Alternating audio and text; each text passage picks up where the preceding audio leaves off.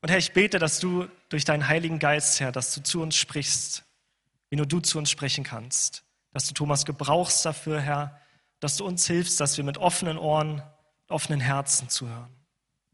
Dass du uns nahe kommen kannst, Herr. Amen. Das Entspannende ist eigentlich, wenn man hier so steht, dass, äh, und man weiß, dass man nichts kann und nichts tun muss und eigentlich so alles Gott übergeben möchte. Nimmt so eigentlich den Druck aus der ganzen Geschichte raus, obwohl man natürlich immer äh, trotzdem so gut wie möglich reden möchte. Wir haben ja heute einen ganz besonderen Gottesdienst. Ist ja ein Gästegottesdienst, so haben wir es deklariert, dass Menschen, die an Gott interessiert sind, so besonders eingeladen werden und ähm, erstmal ein herzliches Willkommen an alle, die vielleicht zum ersten Mal da sind oder die über Zoom dazugeschaltet sind oder die sich das dann irgendwann mal später anhören. Du hast eine gute Entscheidung getroffen, aber trotzdem möchte ich gar nicht den Anspruch haben und ich könnte gar nicht den Anspruch haben, wenn ich über Gott spreche, da vollumfänglich irgendwas zu sagen.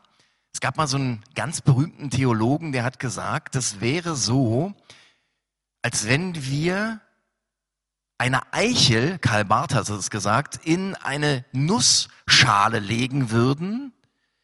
Wir sind die Nussschale und plötzlich wächst daraus so eine große Eiche. Gott ist einfach viel zu groß, viel zu mächtig, viel zu riesig, als dass wir ihn fassen könnten.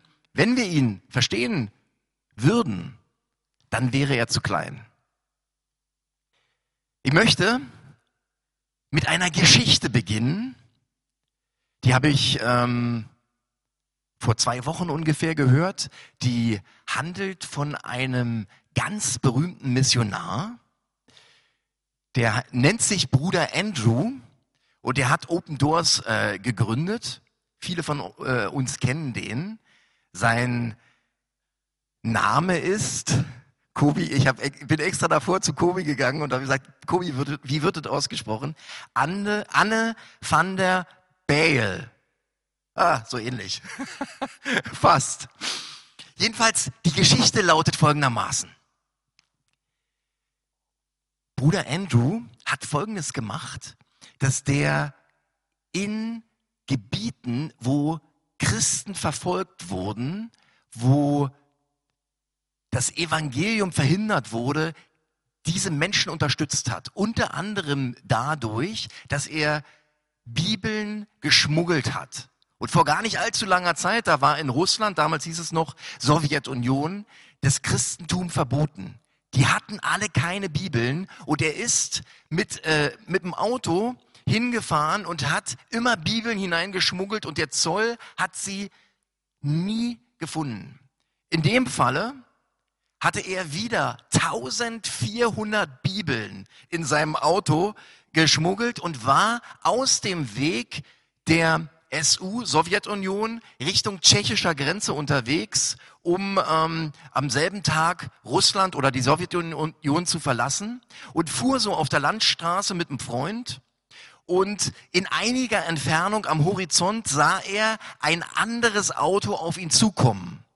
Und als er das so erzählte, sagte er, heutzutage kommen natürlich viele Autos, aber damals war ein anderes Auto auf der Landstraße eine Sensation. Und die Sensation wurde noch größer, als er sah, dass dieses Auto auch holländische, denn er ist Holländer, ähm, Nummernschilder hatte. Also haben die angehalten, sind, äh, waren zwei junge Männer drin, die haben sich unterhalten. Er hat gesagt, wo die nächste Tankstelle ist, also 200 Kilometer landeinwärts Sowjetunion und äh, die hatten noch nichts gegessen, also haben die zusammen gefrühstückt, haben sich unterhalten und bei der Verabschiedung, da hat er ihnen ein Traktat gegeben. Und es war eigentlich so eine Ermutigung für Christen, dass er sagte, ja, wir sollen überall ähm, die Botschaft Gottes weitergeben. Und ähm, ein Traktat ist so ein Heftchen, wo äh, drin steht, wie man den Weg zu Gott findet. Und dieses Traktat hieß vier Dinge, die Gott möchte, dass du sie weißt. Und ich habe so ein bisschen recherchiert.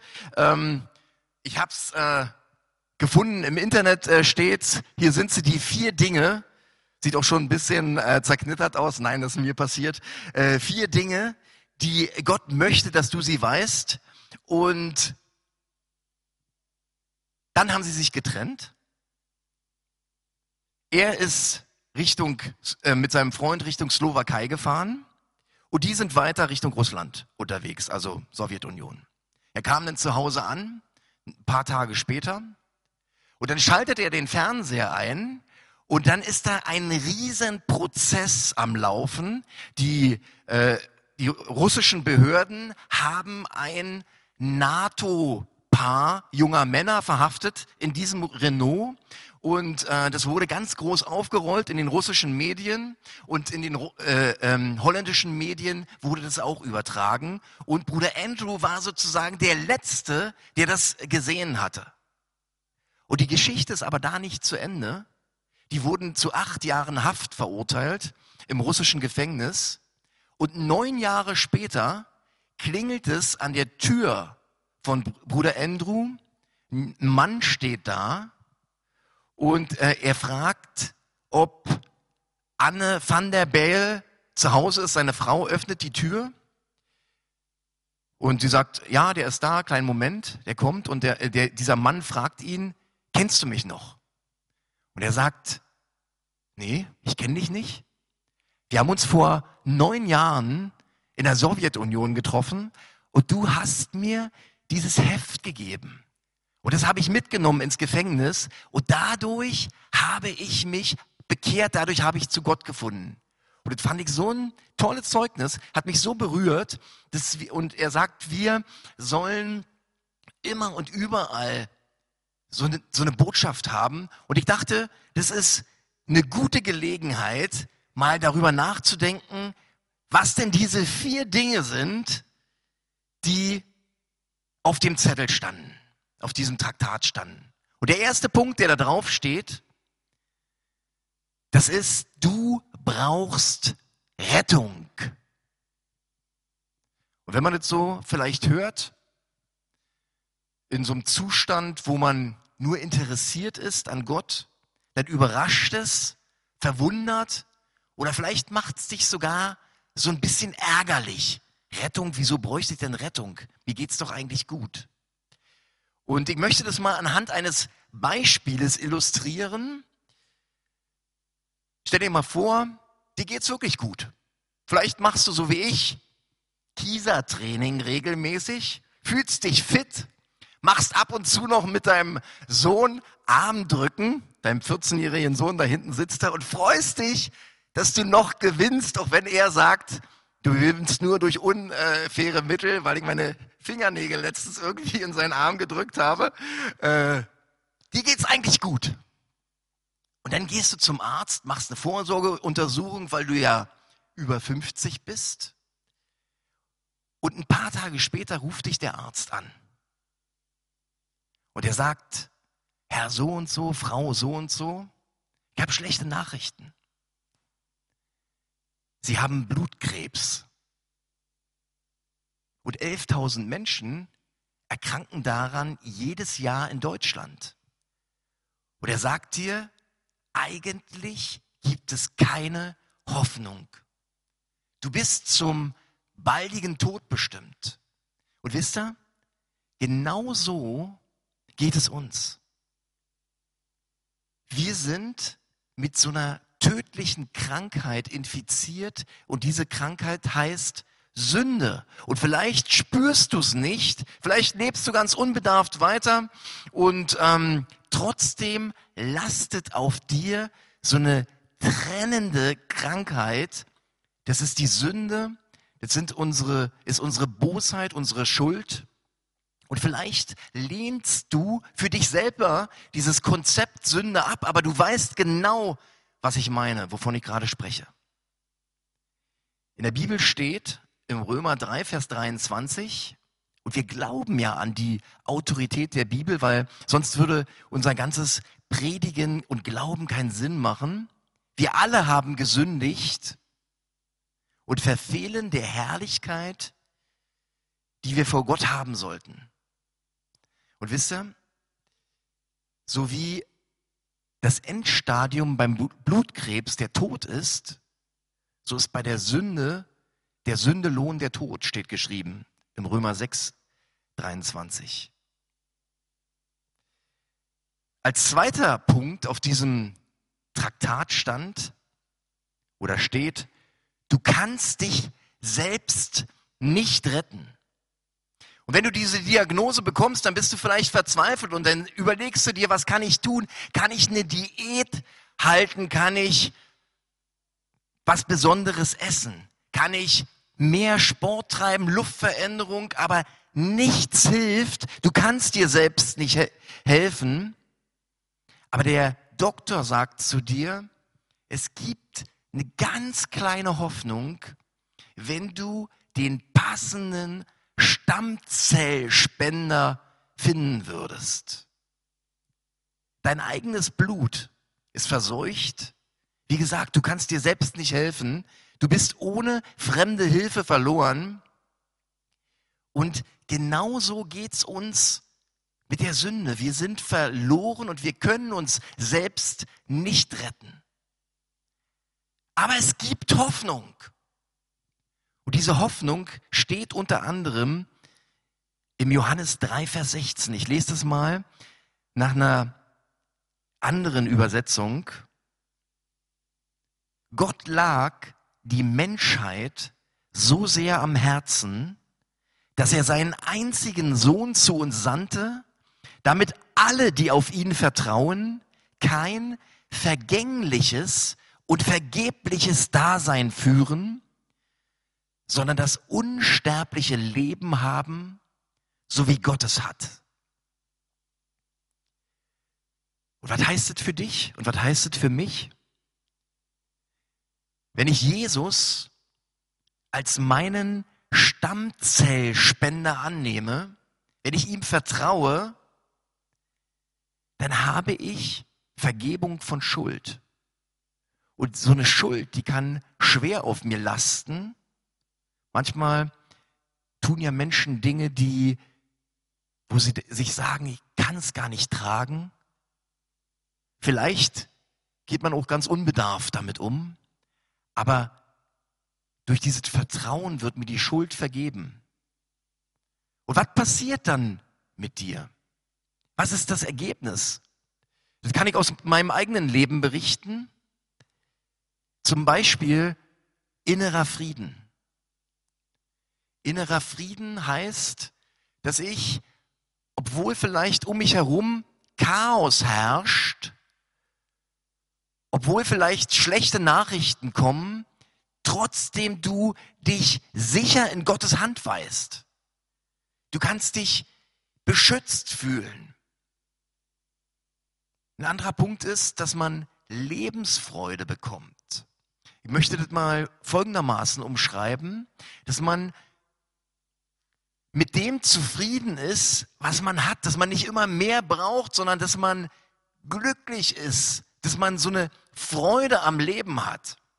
Ich habe letzte Woche ähm, ein YouTube-Video gesehen und zwar ist es von Florian Homm. Ich weiß nicht, ob ihr den kennt. Vielleicht kennt ihn ja jemand. Der war mal Dollarmilliardär. Es wurde vor sechs Tagen veröffentlicht. Könnt ihr euch auch anschauen. Das heißt, im Reich der Milliardäre. Also der weiß, wovon er spricht. Und er sagt, obwohl er mega erfolgreich war, obwohl er wirklich teilweise am Tag 100.000 Dollar verdient hat, ähm, wollte er immer mehr und brauchte immer mehr und dachte, dadurch wird er glücklich. Er sagt, er hat äh, 8000 Quadratmeter Wohnfläche auf verschiedenen Kontinenten gehabt, hat Flugzeuge gehabt und dachte, wenn er sich eine 80 Meter Yacht kauft, dann ist er glücklicher. Aber er war im Endeffekt total unglücklich, ist dann von den USA verklagt worden, im Gefängnis gelandet und hat da Gott gefunden. Müsst ihr euch wirklich mal anschauen, ist richtig interessant. Und was musst du tun? Was kannst du tun? Jesus vertrauen, diesen Rettungsring ergreifen. Im Epheser 2 steht, denn aus Gnade seid ihr errettet worden durch den Glauben und nicht aus euch. Gottes Gnade ist es, nicht aus Werken, damit niemand sich rühme. Der dritte Punkt. Gott liebt dich und hat den Retter gegeben. Jesus ist dieser einzige Spender, der dieses reine Blut hat.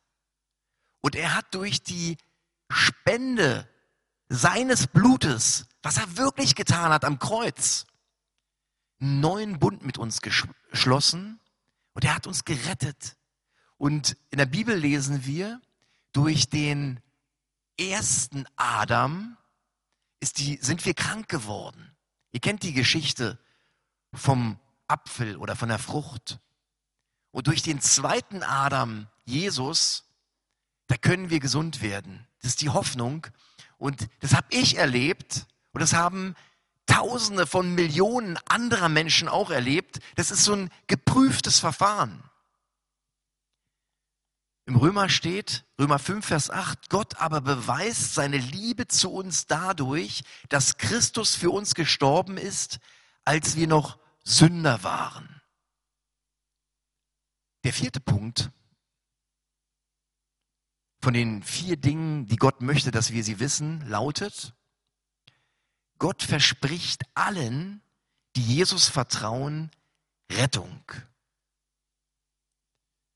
In der Apostelgeschichte 16, da lesen wir, Glaube an den Herrn Jesus Christus, so wirst du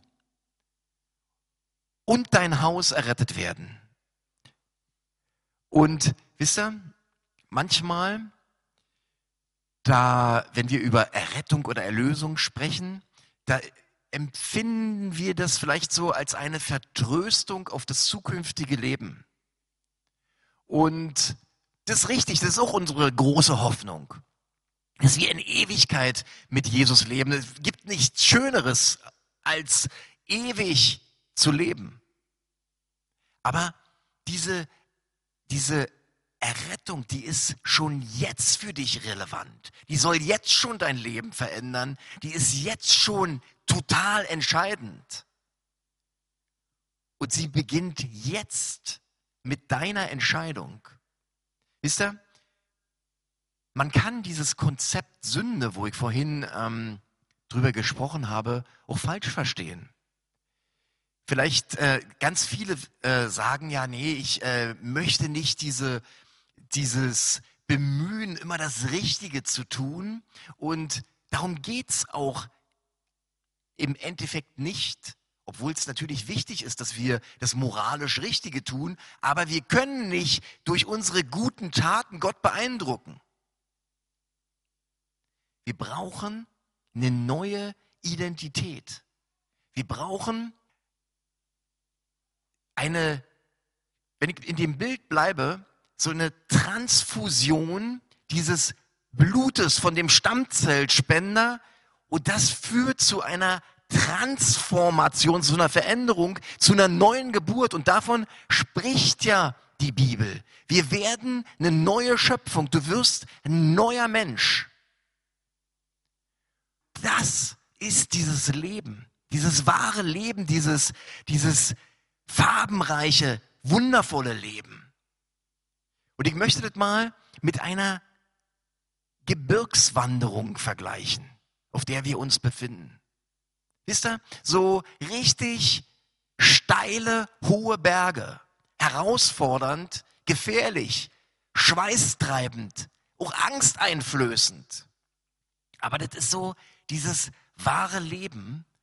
Und äh, um in dem Bild zu bleiben, Jesus ist unser Bergführer. Bist sein Nachfolger. Du kannst jeden Schritt so nachklettern, den er dir vorgibt. Und er führt dich über die herrlichsten Routen und du kannst nach unten schauen und ähm, du folgst ihm und seinem Willen. Das ist nicht immer leicht. Und vielleicht wird dir schwindlig und vielleicht will man noch manchmal aufgeben. Aber wenn man oben, stellt euch das vor, an diesem Gipfelkreuz dann irgendwann mal angekommen ist. Dori erzählt mir immer beim Skifahren, da kommt sie höher als ich, weil ich nur rodel. Äh, da ist sie immer an so einem Gipfelkreuz und sie sagt, das ist das Allerschönste, wenn äh, der, der Blick äh, über die anderen ähm, Berge läuft und die Sonne scheint. Das ist der Weg, das ist dieses herrliche Leben mit Jesus. Und wisst ihr, ich kann euch versuchen, Appetit zu machen. Und der Heilige Geist hilft, dass du es überhaupt verstehst. Und nichts und niemand auf der ganzen Welt kann dich davon abhalten, dazu Ja zu sagen, dich zu entscheiden, als dein eigener Wille. Du musst entscheiden. Aber meine Hoffnung ist, dass du schmeckst und siehst, siehst, wie freundlich Gott ist. Das musst du selbst erleben und du kannst es auch nur selbst erleben. Durch Jesus ergibt dein Leben Sinn. Und dazu möchte ich dich ermutigen und ähm, ich möchte mit den Worten schließen, die Bruder Andrew zu den beiden jungen Männern gesagt hatte, als er das Traktat übergeben hatte. Da meinte er, read it and believe it, lies es und glaube es. Und ich möchte sagen, du hast es gehört, glaube es. Amen.